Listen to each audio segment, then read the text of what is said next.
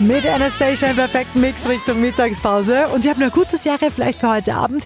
Sex, Drugs und Rock'n'Roll gibt es nämlich jetzt im Serienformat. Sillys Serientipp. Eine Serie, die in den 70ern spielt, geht gerade voll durch die Decke auf Amazon Prime. Und zwar ist es Daisy Jones and the Six.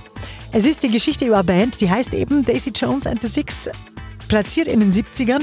Und in der Band, da knistert es ordentlich zwischen Sänger und Sängerin. Wenn man ein Album macht, ist das etwas Intimes. Das muss es sein. Er hat noch nie zuvor so viel gelächelt. Nur das Problem, äh, der Sänger hat eine Freundin.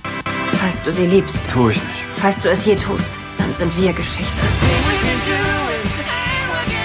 Also eine richtig gute Serie, basiert auf einem Millionen-Bestseller-Buch. Also auch das Buch ja wirklich schon sehr empfehlenswert. Und von uns gibt's für Rock'n'Roll und Liebe neun von zehn Couchpunkten für Daisy Jones and the Dicks.